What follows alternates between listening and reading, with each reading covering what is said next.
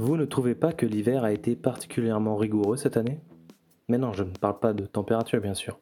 De ce côté-là, ça a été très doux, trop doux même. Non, je parle des prix de l'énergie. Les factures d'électricité ont bien augmenté et encore, ça aurait été pire si l'État n'avait pas mis la main au portefeuille. J'ai entendu aux infos que c'était à cause du prix du gaz. Mais j'ai pas compris pourquoi en fait. On n'est pas censé avoir un parc nucléaire stable qui produit la majorité de notre électricité? Alors qu'est-ce que le gaz vient faire dans cette histoire? Et pourquoi cet hiver? Puisqu'il était particulièrement doux, on n'a pas eu besoin de plus se chauffer que les années précédentes. Selon les politiques, c'est à cause de la reprise de l'activité liée au Covid. Donc l'hiver prochain, on devrait être tranquille alors. Mais certains experts nous disent qu'on est dans une crise structurelle. Dans cet épisode, on va tenter d'y voir plus clair grâce à Alicia Bassière. Elle est doctorante en économie de l'énergie au Centre de recherche en économie et statistique de Polytechnique INSAE. Elle vient nous expliquer le fonctionnement du marché les raisons de cette crise et pourquoi elle est tout sauf exceptionnelle. Vous écoutez Échange climatique épisode 18, mieux comprendre la crise énergétique. Bonjour Alicia Bastien. Bonjour. Euh, est-ce que tu peux te présenter s'il te plaît? Oui, merci. Donc, euh, je m'appelle Alicia Bassière. Je suis en deuxième année de doctorat en économie de l'énergie. Donc, je fais mon doctorat au Centre de recherche en économie et statistique, qui est le centre de recherche d'économie de Polytechnique et NSAE.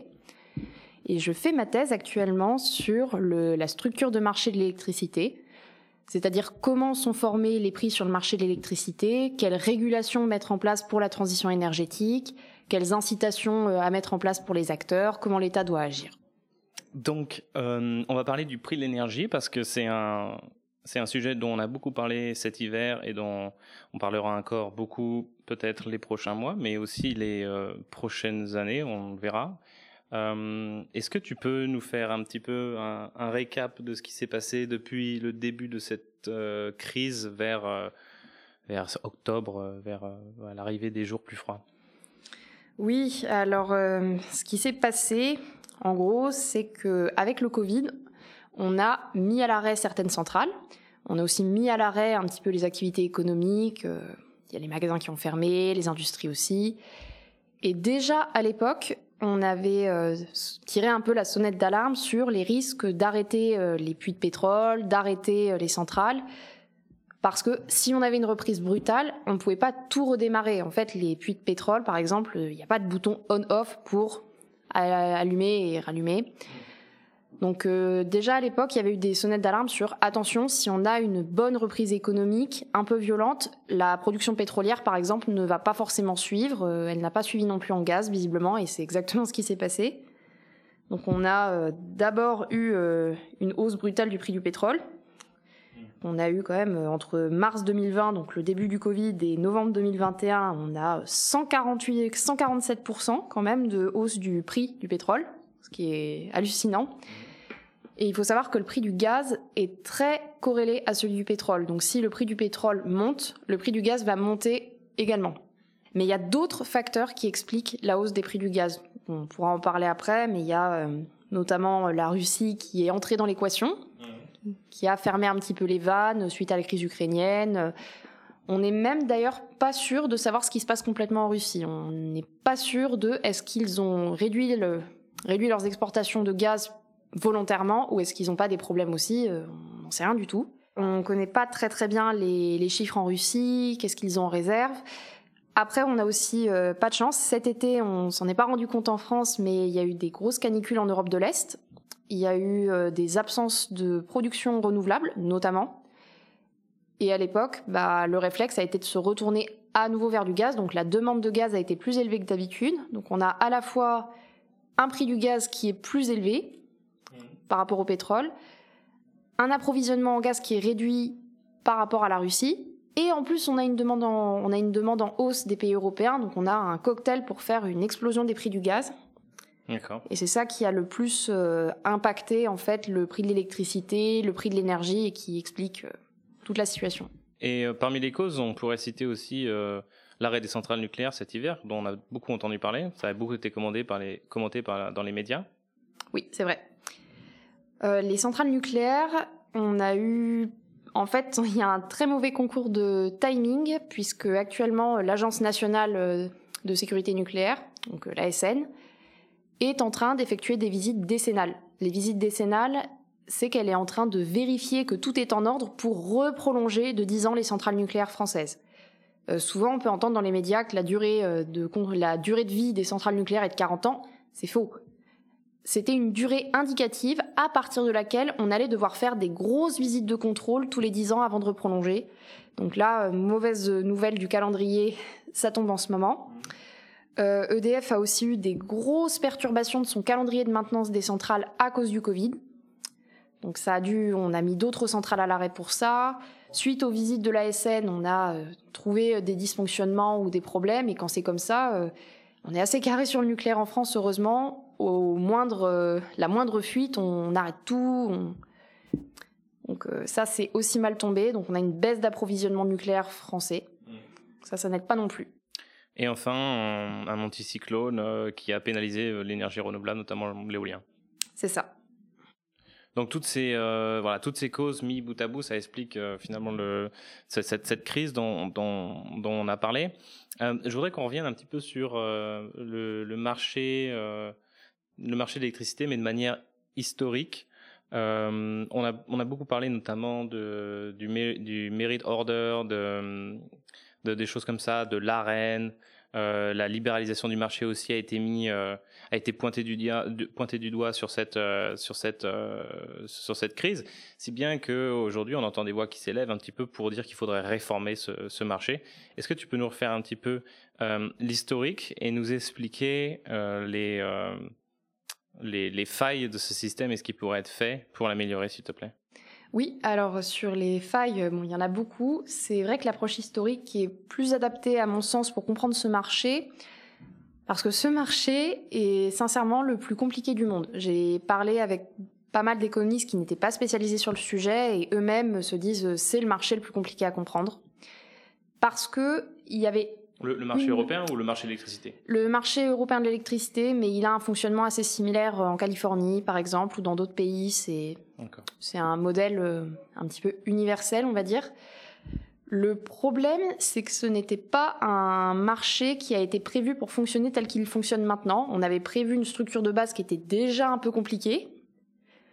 À l'époque, ce qui s'est passé, c'était à la fin des années 80, il y avait une grosse tendance libérale en Europe, politiquement parlant. Hein, euh, et on s'est mis un peu à remettre en cause les modèles de monopole public. Donc, par exemple, le modèle d'EDF qui gère tout.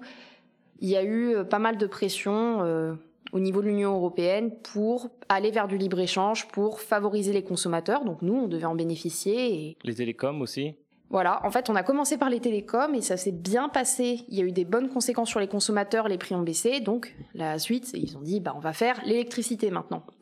Mais l'électricité, c'est beaucoup plus compliqué. Donc il a fallu trouver un système de prix euh, pour que les investisseurs puissent avoir envie de construire des centrales, parce que c'est très cher de construire une centrale. Hmm.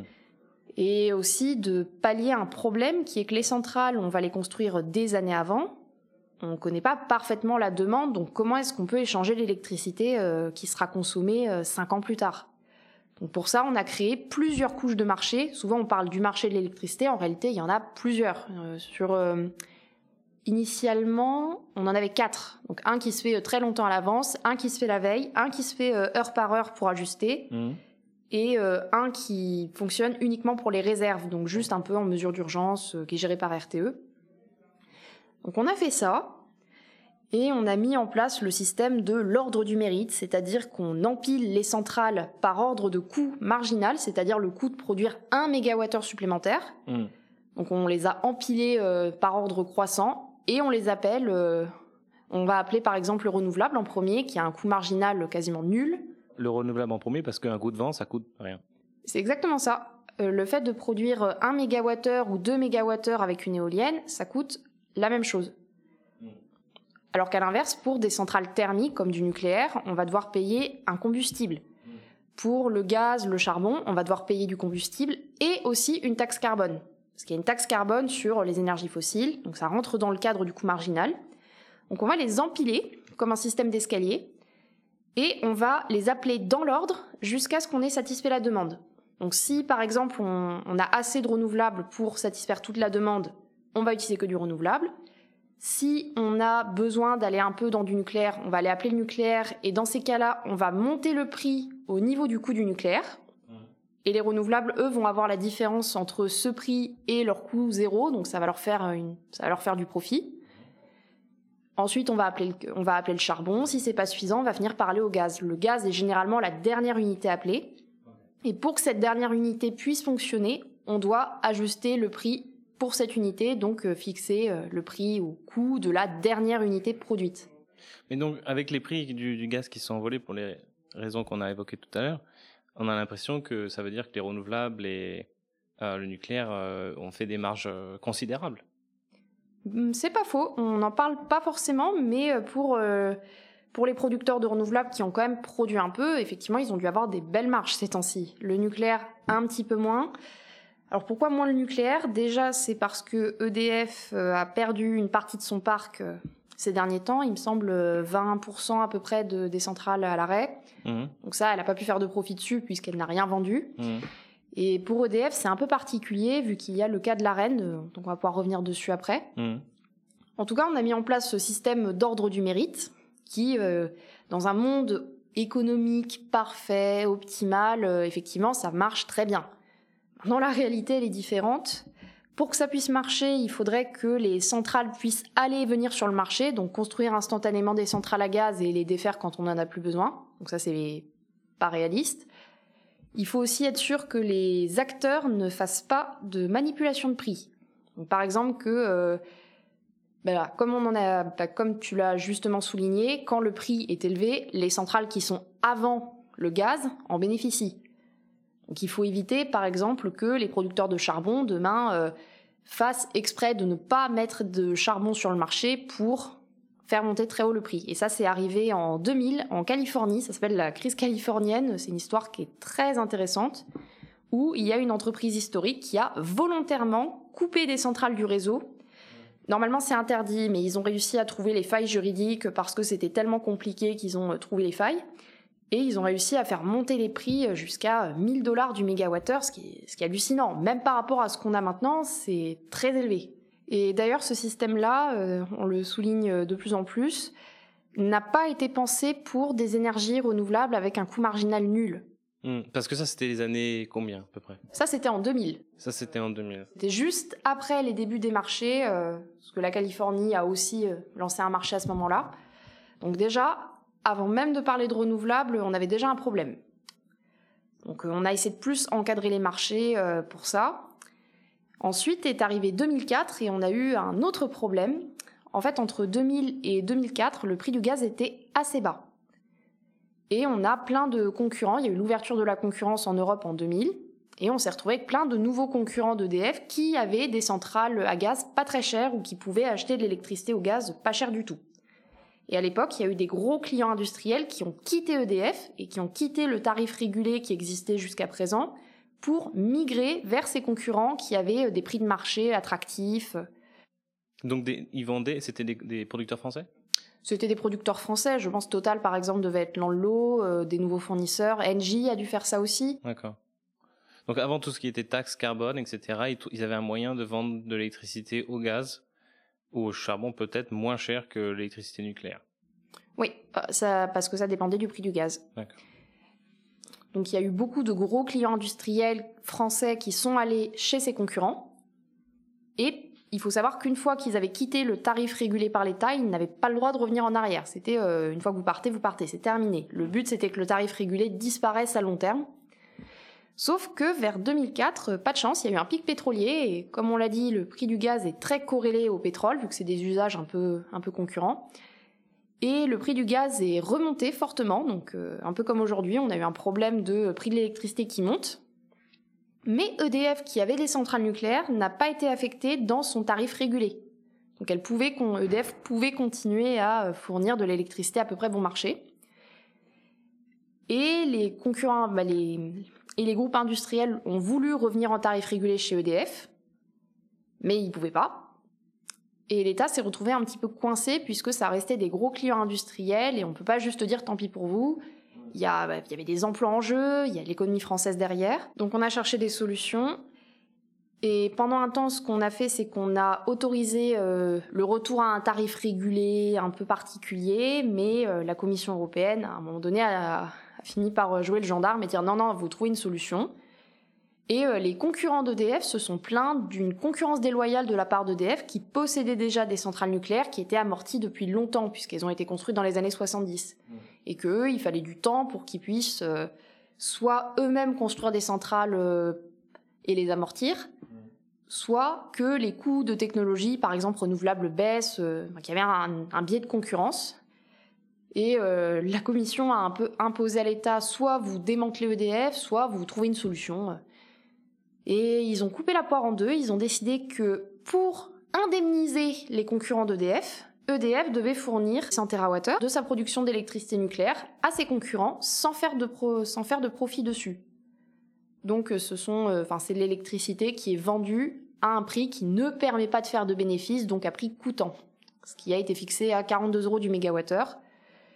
Donc ce qu'on a pour appelé EDF, pas de bénéfice pour EDF. Voilà, pas de bénéfice pour EDF. Donc c'est ce qu'on a appelé euh, l'accès euh, régulé à l'électricité nucléaire historique, donc l'AREN.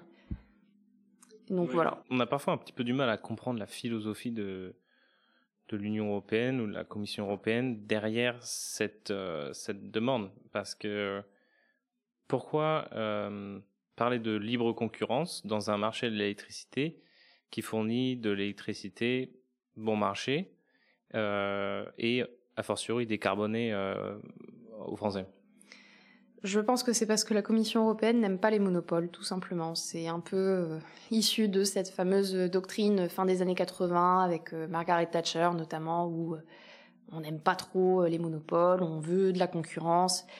Et la reine, quand ça a été créé, c'était censé être temporaire déjà. C'était pas, ça n'avait pas vocation à rester dans le temps. Et jusqu'en 2017 ou 2018 de mémoire, j'ai un doute, il faut savoir que l'arène est mise en enchère, entre guillemets, c'est les, les, concurrents qui font savoir à l'avance qu'ils veulent acheter ça. Et jusqu'à oui, 2018, il n'y a pas eu beaucoup de demandes d'arène. On a même eu une année où la demande d'arène était nulle. Pourquoi? Parce que les prix du gaz sont redescendus. Il y a eu un moment où le renouvelable a un petit peu percé. Et ça se faisait que les concurrents avaient de l'électricité moins chère que l'arène, donc en dessous de 42 euros euh, du mégawattheure, et n'allaient pas acheter d'arène. Donc, donc pour résumer, en 2004, euh, ouverture de la concurrence. 2000 ouverture de la concurrence. 2000 ouverture de la concurrence. Quelques années plus tard, 7-8 ans, euh, choc pétrolier.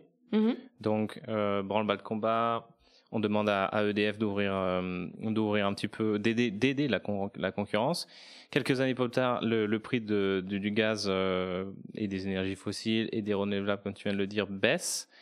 On ne veut plus de la reine et maintenant on en reparle de nouveau, si bien que on est passé de 100. Donc c'est ça, EDF e doit donner à peu près 100 TWh. 100 TWh alors qu'elle produit euh, elle en produit 400, oui, il me semble que ça fait, représente un quart de sa production.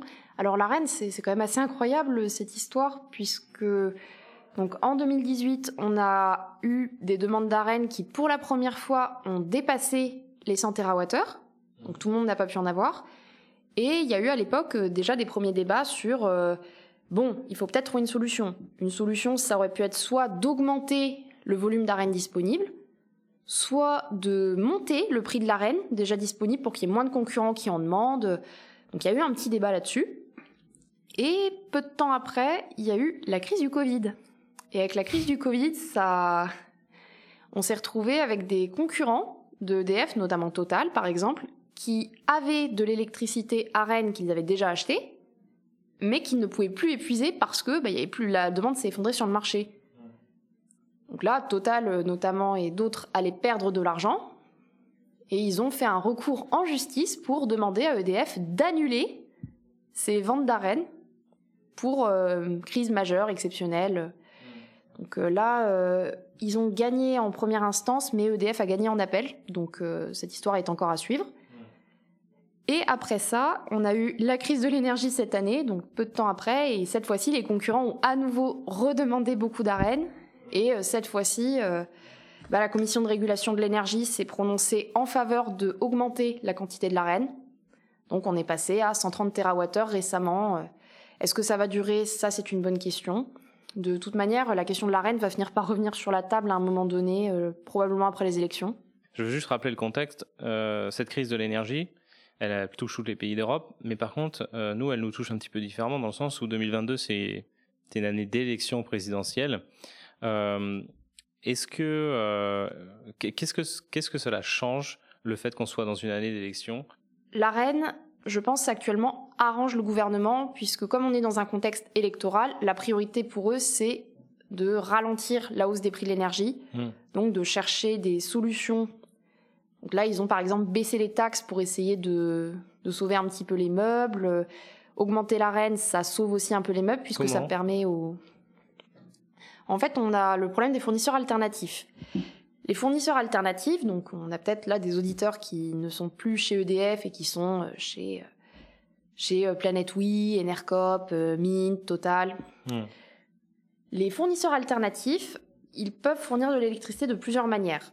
Soit, c'est le cas de Total, il me semble, ils produisent eux-mêmes leur énergie, donc ils ont leur centrale, ils la vendent directement à leurs consommateurs. Soit, ils font en fait un intermédiaire avec le marché, et en fait c'est comme si vous mandatiez quelqu'un pour aller à votre place sur le marché, acheter l'électricité au meilleur moment possible pour qu'elle soit pas chère et, euh, et vous la revendre derrière. Et ils prennent quand même une petite commission pour, pour survivre.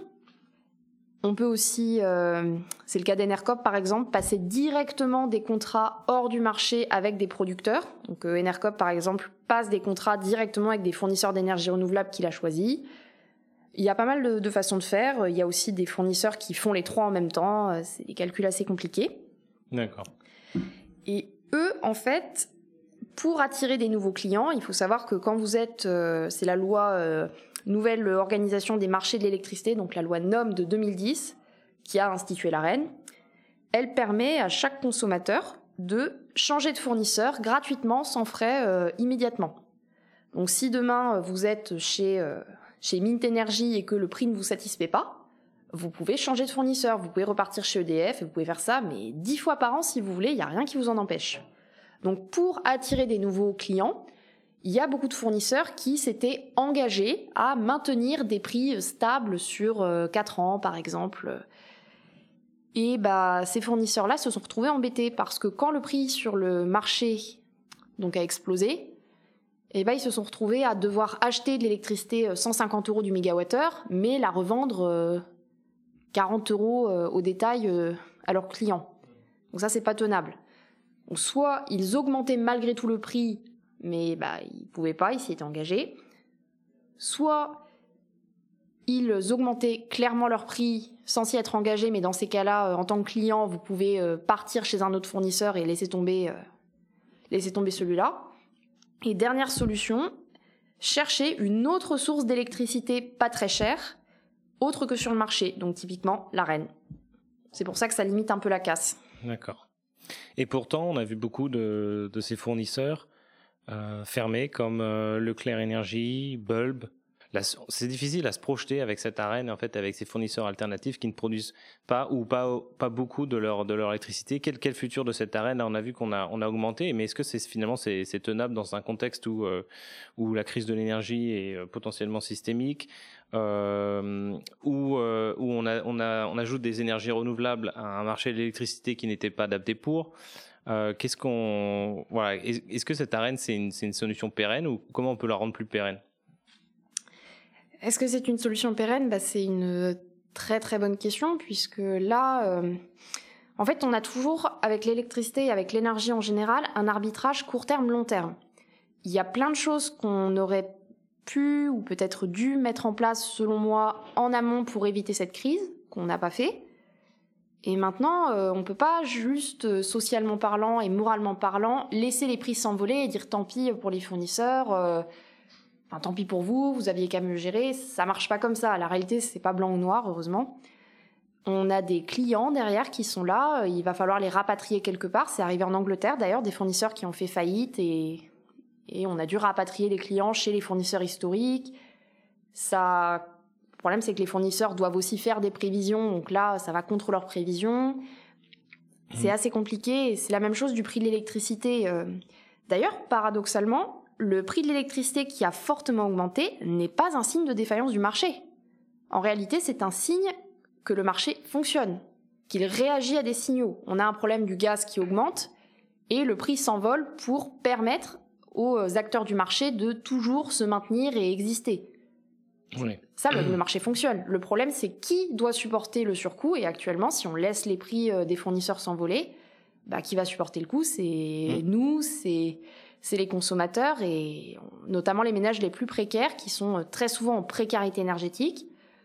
Je ne pense pas qu'ils gaspillent énormément d'énergie. Hein. Un ménage euh, précaire aurait même plutôt tendance à couper le chauffage au maximum, mais à un moment donné, c'est on peut pas aller plus loin. C'est donc ce marché fonctionne, mais d'un point de vue des, entreprises, en fait, ça les, garde en vie, ça leur permet de se retrouver dans leurs coûts. Mais par contre, on peut considérer que l'électricité, c'est un peu comme euh, l'eau, un, bien vital. Et euh, si la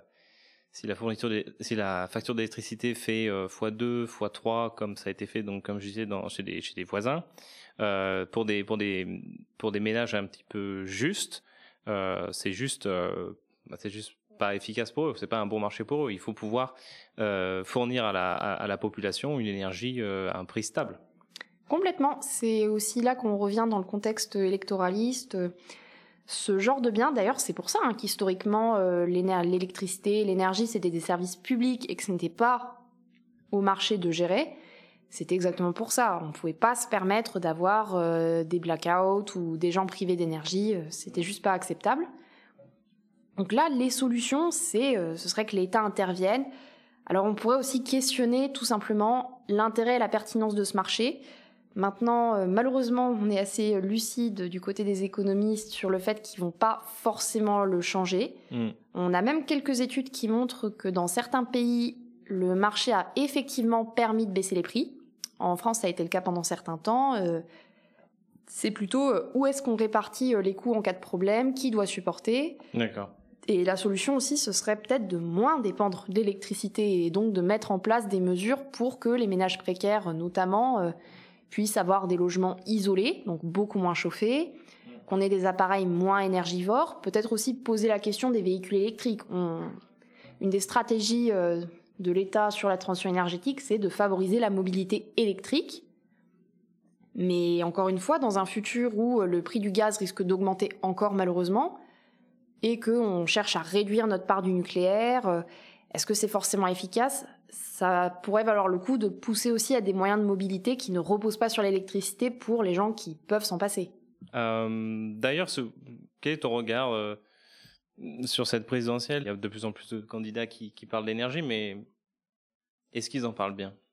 Ah, ça c'est un peu prétentieux de ma part euh, de, de juger ça, je pense.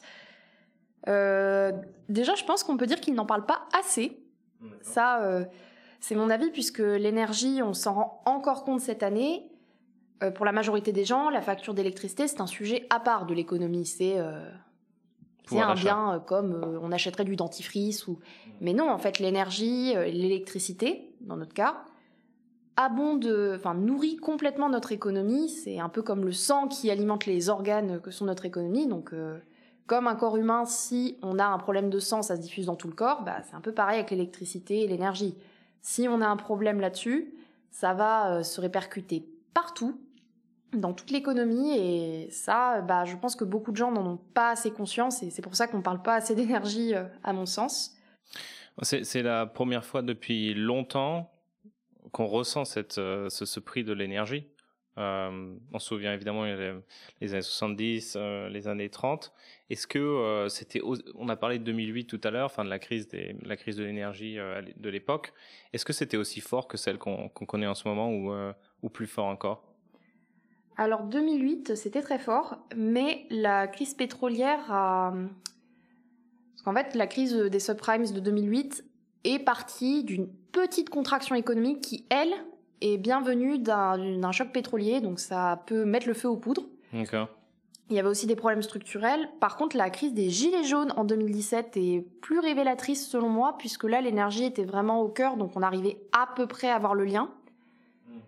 Euh, là, le prix d'électricité, si on en a déjà eu, mais c'était peut-être un peu plus, euh, un peu plus géré euh, et on n'avait pas autant de problèmes avec le gaz. Là, le gaz c'est quand même particulièrement catastrophique cette année et c'est une des pires qu'on ait eu sur le gaz spécifiquement. Parce que la crise des gilets jaunes, c'était pas vraiment une crise, c'était une crise d'énergie, mais c'était pas une crise de l'offre. C'était euh, c'était une taxe sur un, sur un carburant, c'était voulu, c'était contrôlé. Euh, non, seulement un tiers. Alors de mémoire, j'ai pas les chiffres en tête, mais il me semble que c'était seulement un tiers de la hausse hein, qui était due à la, la, hausse des taxes. Il y a une partie qui venait vraiment du prix du pétrole qui, euh, qui s'était envolé à l'époque. D'ailleurs, le, le moment où le gouvernement a baissé un peu la taxe, le prix du pétrole est redescendu aussi, donc les prix euh, ont redescendu et ça a un peu calmé la crise.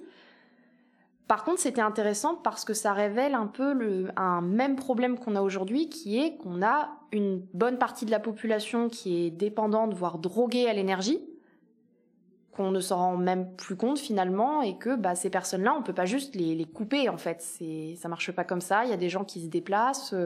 Pour les gilets jaunes, c'était vraiment les déplacements le problème. Là, pour l'électricité, c'est beaucoup le chauffage, par exemple. On a, euh, d'ailleurs, on peut le voir. Hein, cette année, on a un hiver qui est quand même particulièrement volatile, où on peut avoir euh, des belles journées à 14 degrés et le lendemain matin ressortir un bonnet. Donc quand c'est comme ça et qu'on doit euh, éteindre, rallumer le chauffage, euh, ça c'est assez mortel. L'isolation aussi, c'est on peut pas juste demander aux gens d'arrêter de se chauffer, ça marche pas comme ça malheureusement. Et donc comme on vient de le rappeler, ce gouvernement c'est le gouvernement qui a connu les gilets jaunes. Est-ce que c'est pour ça que elle a mis en place tout ce qu'elle a pu pour ne pas augmenter la facture euh, cet hiver? Complètement. je ne sais pas si c'est spécifiquement les gilets jaunes, mais je pense qu'il y a eu un trauma gilet jaune. Euh, est-ce que tu peux rappeler, s'il te plaît, la, série de mesures qui a été mise en place? Alors déjà, on a plafonné la hausse des tarifs régulés de l'électricité. Par contre, ça c'est un petit peu compliqué puisque d'ailleurs je crois qu'ils n'ont pas réussi pour l'instant à avoir cet objectif-là. Ça c'est les 4% oui, en fait, le gouvernement ne. Comment dire Il peut agir et essayer de limiter la casse sur les tarifs en baissant les taxes. Là, il y a quasiment plus de taxes sur l'électricité en ce moment. Donc ça compense un peu. Mais si le prix du gaz continue à s'envoler, au bout d'un moment, le gouvernement ne pourra plus faire grand-chose. Donc ça, c'est un peu la limite. Après, on, bah, on s'endette aussi pour l'avenir. Hein. Euh, là, l'après-élection, euh, si euh, le gouvernement en place est renouvelé et que le président Emmanuel Macron est réélu, il va y avoir une petite facture à l'arrivée. Donc ça, on s'y attend. Pour EDF, donc pour l'État Alors pour EDF, pour l'État, enfin là c'est l'État actuellement. Hein. Celui qui perd de l'argent sur les taxes, c'est clairement l'État. Hmm. Donc il y a ça. Là pour l'instant, on décale on décale. On a rallongé le chèque énergie et distribué un petit peu de l'argent avec la prime inflation pour essayer de compenser un peu ces mesures-là. Donc donner directement de l'argent aux ménages pour compenser le fait que les ménages payent plus d'énergie. Donc ça, pareil, est-ce que c'est euh, une mesure pérenne? C'est une bonne question. Déjà, le chèque énergie, même si la mesure va être assez coûteuse, il faut quand même rappeler que c'est uniquement des ménages modestes qui la touchent. Donc c'est un petit peu difficile aussi de dire qu'il ne faut pas aider ces personnes-là ou qu'on aurait pu trouver d'autres solutions. Hmm. Oui, d'accord. Mais euh, concernant les 4%, ça, touche euh, finalement tout le monde. Euh, je évidemment qu'il n'y a pas de meilleur, il n'y a pas d'autre, il n'y a pas d'autre solution que d'assurer la casse pour les ménages les plus pauvres. Mais quel genre de signal on vient de le dire, on est un peu dans une dans une crise énergétique qui va se reproduire dans le futur. Euh, est-ce que c'est un bon signal finalement de, continuer à, distribuer une énergie euh, si peu chère euh, aux, consommateurs? Parce que faut, si je prends le prix de l'essence par exemple, en 1970, il fallait travailler 20 minutes pour un litre d'essence. Aujourd'hui, il faut travailler 10 minutes. Est-ce que, est-ce que ça, enfin pour un smicard, je parle. Est-ce que ça, c'est juste des choses à laquelle il faut pas, il faut pas désormais apprendre à se passer? Si, alors il y a des... Bon, alors déjà, la différence entre baisser les taxes et euh, augmenter le chèque énergie, elle se retrouve là aussi. Lorsqu'on baisse les taxes, effectivement, ça profite à tout le monde, y compris à des ménages qui auraient pu peut-être s'en passer. Alors que le chèque énergie, bon, c'est plus une indemnisation, une compensation pour ceux qui ne peuvent pas faire autrement. Par contre, oui, ça c'est un peu le... Ça sera plutôt un problème de discours où l'État envoie effectivement un signal euh, comme quoi ils vont euh, trouver des solutions à chaque fois qu'il y aura une crise de l'énergie. Mm. Le problème, c'est qu'elles vont se répéter. Donc à un moment donné, peut-être qu'il va falloir envisager de poser un peu les choses et de dire clairement à la population, il va falloir consommer moins d'énergie. Donc ça, ça va se traduire pour les ménages les plus aisés de un peu plus peut-être par des restrictions ou faire un prix de l'énergie effectivement plus haut. Du rationnement? Du rationnement, pas forcément. Là, ça commencerait à être un peu compliqué. Là, on commence à rentrer un peu dans, je dirais pas jusqu'à dire du totalitarisme, mais on est. La planification? La planification, donc là, on remet en cause le marché, euh, un peu le capitalisme. C'est très compliqué. Mmh. Mais à court terme, euh, bah, comment en fait en vouloir à des ménages à qui l'État n'a jamais clairement posé un diagnostic du euh, l'énergie est un problème pour le futur, l'énergie est liée au changement climatique, on va en avoir de moins en moins, on peut en utiliser de moins en, on doit en utiliser de moins en moins en plus. Mm.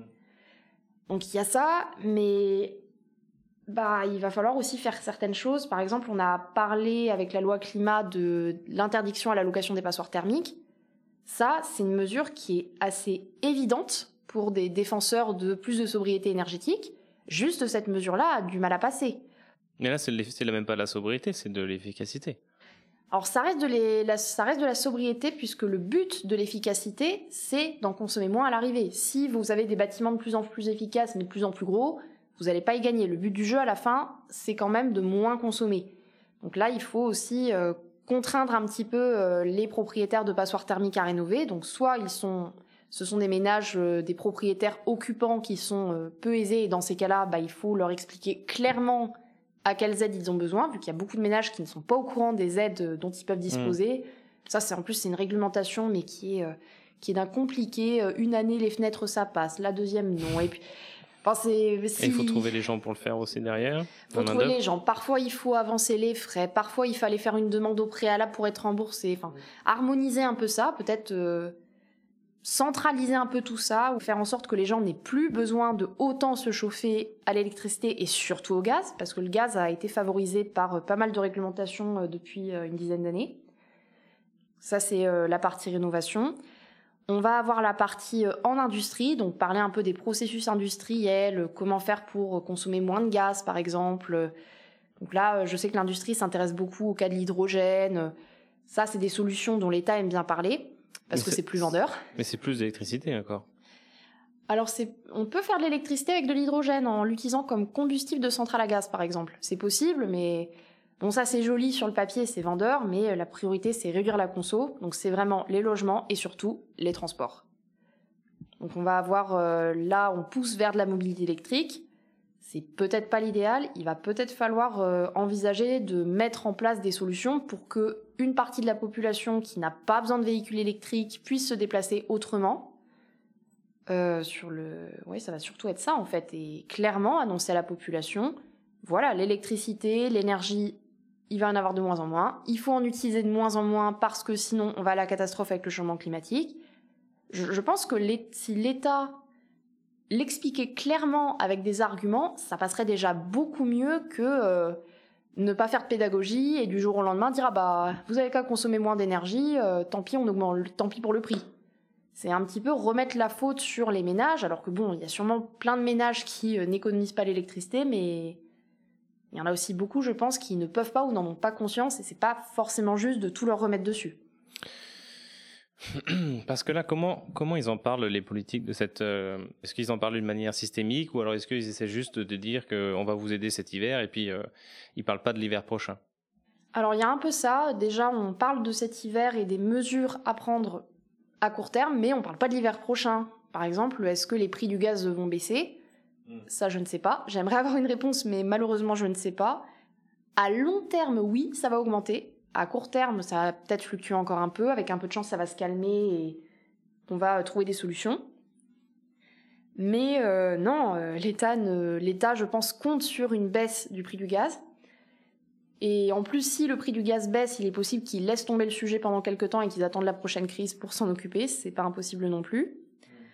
Euh, les EPR aussi, c'est un faux signal puisque en France, le débat sur l'électricité est souvent réduit à est-ce qu'il faut construire ou pas des centrales nucléaires, est-ce qu'il faut construire ou pas du renouvelable, et on parle assez peu de la vision usage. Là, on a annoncé on va construire des EPR, c'est comme si on disait à la population regardez, on va construire des EPR, c'est bon, on va régler le problème. Vous n'allez pas changer votre vie, quoi. Voilà, vous n'allez pas changer votre vie et 6 EPR, ça va pas suffire. Hein. Et en plus, ils sont pas là pour tout de suite. Hmm.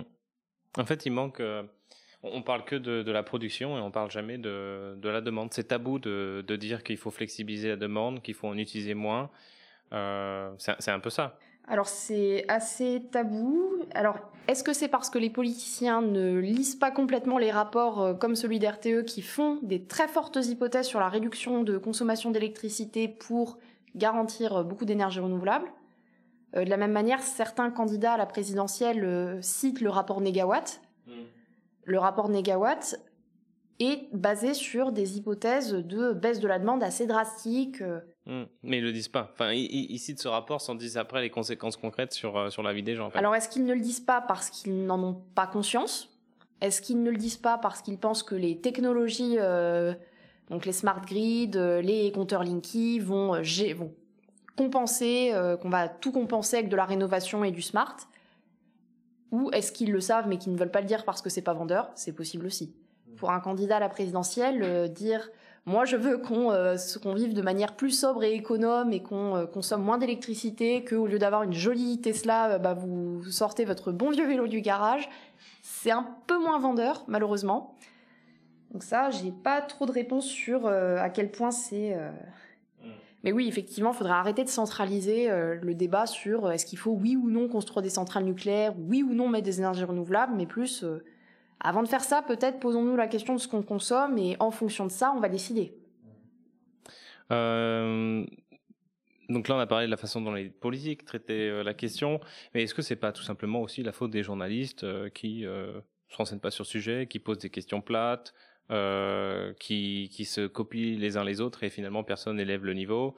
là, je sais pas, je regarde un petit peu des, des, émissions sur qui, qui interrogent les candidats. Il n'y a pas une question sur ce genre de problématique et s'il y en a une, le candidat s'en sort avec une petite ritournelle et, euh, et euh, le, le, journaliste ne le, ne le chasse pas derrière sur ses, sur ses, euh, sur ses potentielles contradictions. Ah, alors ça c'est un petit peu compliqué de, répondre à cette question-là puisque je pense qu'il y a des politiciens qui ont bien compris le sujet, d'autres moins. Il y a des journalistes qui ont très bien compris le sujet, d'autres moins. Et pour euh, moi-même avoir déjà croisé des journalistes, euh, je vois un petit peu aussi comment ils travaillent. Ça peut être assez compliqué pour eux parce qu'on est dans une société où il y a beaucoup d'instantané, beaucoup de tout de suite, notamment avec les réseaux sociaux. Mm. Donc, me mettant à leur place, je serais moi-même journaliste, ce serait très stressant et très compliqué de, euh, en une à deux heures, d'un coup, de se rendre compte que Emmanuel Macron a annoncé tant de PR euh, qu'est-ce qu'il faut, euh, qu'est-ce que ça veut dire, euh, du coup devoir relire des choses là-dessus, parce qu'on a beaucoup de documents aussi grand public qui sont pas forcément très bons sur le sujet. Hein. les gens se réfèrent pas mal. à une époque, ça avait fait un petit buzz là il y a quelques années. Greenpeace qui avait sorti un guide de l'électricité verte. Alors ça, c'était très joli guide, bien avec plein de belles infographies, très vendeur. beaucoup de Français se sont orienté euh, vers des fournisseurs alternatifs avec cette infographie. Cette infographie a été énormément décriée par des spécialistes parce qu'elle posait des hypothèses euh, problématiques. Par exemple, elle affirmait que le nucléaire émettait du, dioxyde de carbone. On peut reprocher au nucléaire pas mal de choses. Je n'ai pas de problème avec les journalistes ou les ONG qui critiquent le nucléaire, mais pas sur des arguments comme ça qui sont complètement faux. Mmh. Mais la majorité des gens ne le savaient pas et c'est pour euh, monsieur, madame Michu, c'est quand même beaucoup plus facile de comprendre une jolie infographie que d'aller lire euh, la thèse de mademoiselle Alicia Bassière remplie d'équations euh, publiée sur, publiée sur thèse.fr. Il y a un problème d'accès à l'information aussi. les programmes scolaires aussi sont pas très très bons sur le sujet. oui, en fait, c'est des sujets beaucoup d'ingénieurs qu'on a formés à des problèmes d'ingénieurs et qu'on n'a pas formés à communiquer. Bah, je sais que Jean-Marc Jancovici, par exemple, est très souvent cité comme contre-exemple, puisqu'il a appris à vulgariser. On peut reprocher des choses à son discours, par contre, on peut pas lui enlever sa qualité d'orateur et de vulgarisation du sujet. Hmm. Donc il y a un peu de ça, c'est assez compliqué ces, questions-là. Euh, est-ce que vous avez des pronostics sur, euh, sur euh, l'hiver prochain, les deux hivers prochains? Est-ce que on a une forte probabilité de, de, se retrouver avec des gilets jaunes sur des ronds-points? Est-ce que les factures vont exploser comme il s'est passé chez nos voisins cet hiver? Hum, J'aimerais bien en avoir un. Malheureusement, non. Euh, les seules choses dont je suis à peu près sûre, c'est que d'une part, l'évolution de la météo risque de ne pas être à notre avantage, puisque ça a été dit et prouvé avec le changement climatique. les températures. euh, là, d'ailleurs, on le voit déjà, hein, le changement climatique, c'est pas tellement qu'il fait plus chaud l'hiver. C'est qu'on peut, avoir euh, deux jours d'affilée où il fait 15 degrés, le lendemain, on va redescendre à 2 degrés.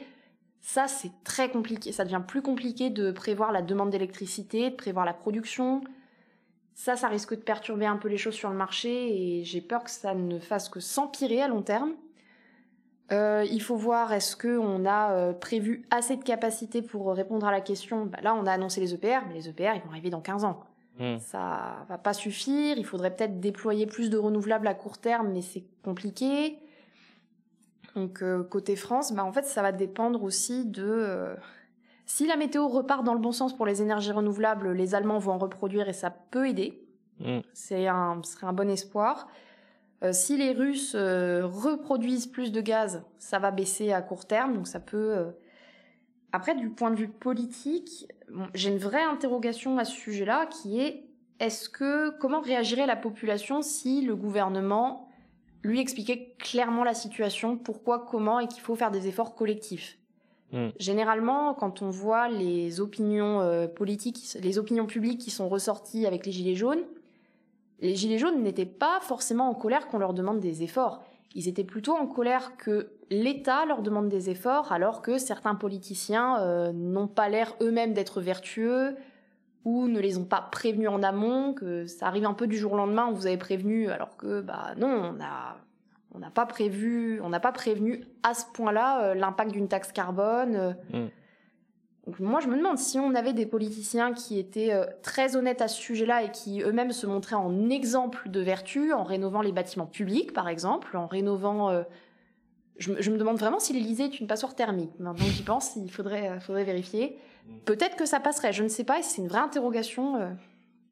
Et euh, dernière question, si vous étiez euh, dans, les chaussures du prochain ministre euh, de, ou de la ministre évidemment de, l'environnement et de la transition énergétique, qu'est-ce que vous vous diriez? De quelle manière vous y preniez pour expliquer aux Français la situation dans laquelle on se trouve? Quelles seraient les quelques grandes lignes? La première chose que je leur expliquerais, c'est que l'énergie n'est pas une chose à part entière de l'économie. L'énergie, c'est quelque chose qui vraiment abreuve toute notre économie, toute la production en dépend, beaucoup de choses en dépendent et qu'il faut arrêter de le traiter comme un sujet à part et qu'il faut avoir un plan et une vision cohérente d'ensemble. Donc vraiment, euh, arrêter de faire des mesures à droite à gauche, une mesure par-ci pour l'énergie, une mesure par-là pour le pouvoir d'achat, mais réfléchir collectivement à une vraie stratégie, une vraie vision sur le futur, expliquer réellement à la population ce que ça veut dire, aller vers plus de renouvelables. Donc euh, c'est partager réellement les efforts. Est-ce que les, ménages les plus aisés devraient contribuer autant, voire moins que les ménages euh, plus moins aisés? C'est pas sûr. J'ai plus les chiffres en tête, mais euh, plus de la moitié des propriétaires de passoires thermiques sont, dans- sont des ménages aisés en fait. Donc pourquoi est-ce que eux contribueraient, ne contribueraient pas plus? Ce sont des rentiers, ils les louent, c'est ça? Voilà, il y a beaucoup de propriétaires euh, bailleurs, ça aussi, c'est il y a des questions de redistribution sociale.